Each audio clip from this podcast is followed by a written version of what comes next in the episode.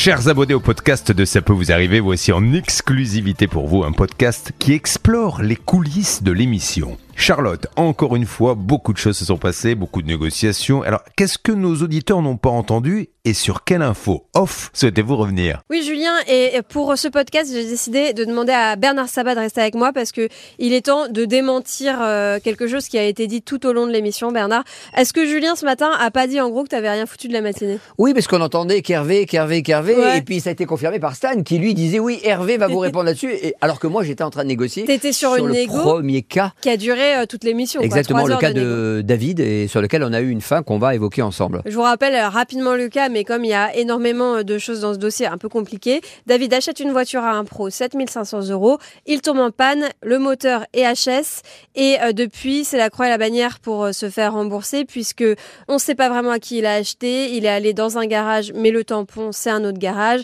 D'ailleurs, le garage où il est allé depuis, il n'existe plus, il a fermé. On a appelé le professionnel.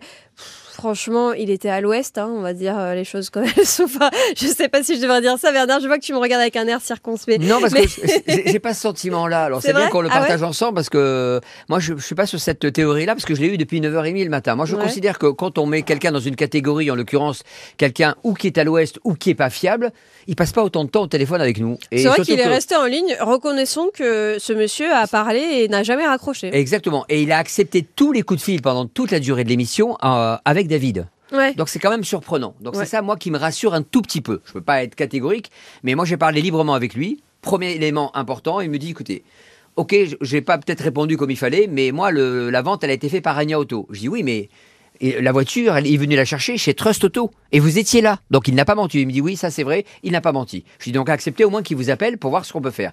Il dit, moi, aujourd'hui, au moment où je vous parle, je ne peux pas lui rembourser cette voiture 7500 euros.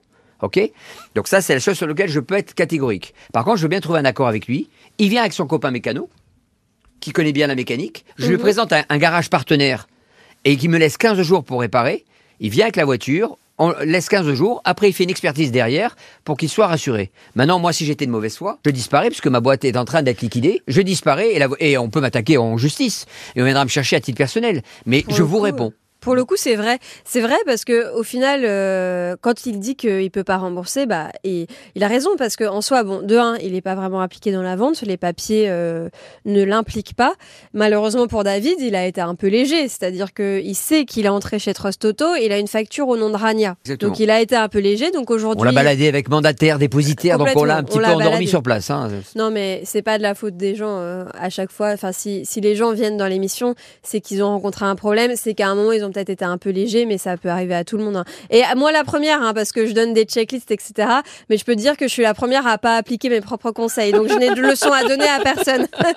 donc, euh, du coup, euh, c'est vrai que c'est une situation hyper compliquée où Monsieur Aoudi pourrait dire, moi, je suis pas dans la vente. En plus, j'ai fermé le garage. Au Ciao. revoir. Et c'est pas du tout le cas. Donc, c'est vrai que c'est assez surprenant et tant mieux. Voilà, il a parlé pendant les infos de 10 heures où j'ai pu parler calmement avec lui. Il dit écoutez, moi, je veux bien ce monsieur qui dise que, etc. euh, L'expertise, ok. euh, je, moi, j'ai fermé ma structure donc au mois de juillet, ok. Donc, euh, on m'a envoyé ça au mois de septembre. Donc, je n'étais pas à mon garage. J'ai changé de, de- de locaux et d'endroits. Aujourd'hui, je n'ai plus de garage physique. Donc, il pouvait dire au revoir, merci. Il a dit non.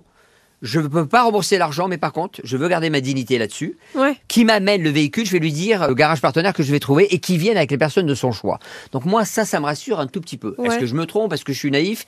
J'ai juste 20 ans aux côtés de Julien et aux côtés de cette émission, d'une façon générale. J'ai envie de lui dire, laissons-lui une chance. Oui, c'est ça. Alors moi, je t'avoue que je suis pas hyper optimiste, mais c'est ça n'engage que moi. Mais euh, si réellement ils arrivent à réparer cette voiture, parce que si je suis pas optimiste, c'est parce que dans le dossier on avait quand même un devis de réparation qui était tout aussi cher que le prix du véhicule. Donc quel garage va accepter de travailler euh, Je sais pas si Monsieur Aoudi va payer. Enfin bref, ça me paraît compliqué. Il veut, Mais- il veut payer et je pense qu'il va lui changer le moteur. Parce que c'est le moteur qui est défaillant. Et, Ouais. et- et certains moteurs, vous pouvez les acheter euh, ben, à 7000, comme dit l'expert. Mais peut-être qu'il va trouver un moteur, lui, à 3-4 000, Oui. s'arranger avec euh, un garage avec qui il est partenaire et sur lequel il fait d'autres affaires. Comme ça, au moins, il aura payé sa dette. Ils se débrouilleront entre eux. Là, je parle des professionnels. Et David sortira peut-être gagnant de cette affaire en faisant expertiser ses voitures pour savoir si elle peut rouler et s'il est en sécurité pour sa famille. Mais d'ailleurs, tu as dit que le virement était parti en Lituanie, mais finalement, qui a reçu l'argent? Trust Auto ou Rania Auto? Bah ça malheureusement euh, David n'a pas pu me le confirmer. Ah il m'a juste dit ben le virement là il est parti euh, Ouais. et moi, je pense sincèrement qu'il est parti à Rania Auto, parce que dans tout cas, la facture est au nom de Rania Auto, donc je vois pas d'autres. euh, Ouais, bon, en tout cas, c'est pas très clair. Mais affaire à suivre, euh, ce qui est bien, c'est qu'on peut quand même dire que ce dossier est en cours de négo, en cours de résolution. On verra bien dans quelques semaines. Moi, début si janvier, moi, je pense que ça sera intéressant euh, que Ouais. Julien revienne dessus avec toute l'équipe. C'est à vous de gérer ça au niveau des journalistes, d'arbitrer. Mais je pense que ça sera intéressant de savoir si la voiture a été réparée. Ouais. Si ce monsieur-là, euh, Zakaria Audi, a bien tenu ses engagements. Moi, il a donné son mail hein, euh, que et qui a été confirmé pour David pour qu'il y ait des échanges écrits. Une petite info exclusive pour finir, parce que j'ai entendu Hervé Pouchol dire à la fin de l'émission que le dossier incroyable d'Oumessad concernant la maison à construire, euh, vous savez, on l'a commencé hier, on l'a poursuivi aujourd'hui. C'est une dame qui a donné 54 000 euros à un bureau d'études pour la construction de sa maison, il n'y a rien.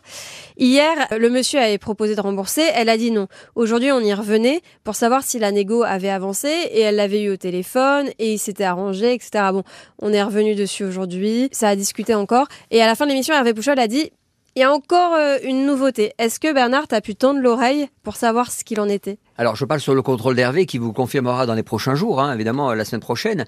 Mais euh, voilà ce qui a été convenu. Madame Bouteba, euh, donc notre témoin qui, était dans l'émission, a accepté le principe de venir avec un avocat, de se trouver à la table avec le sous-traitant, d'accord?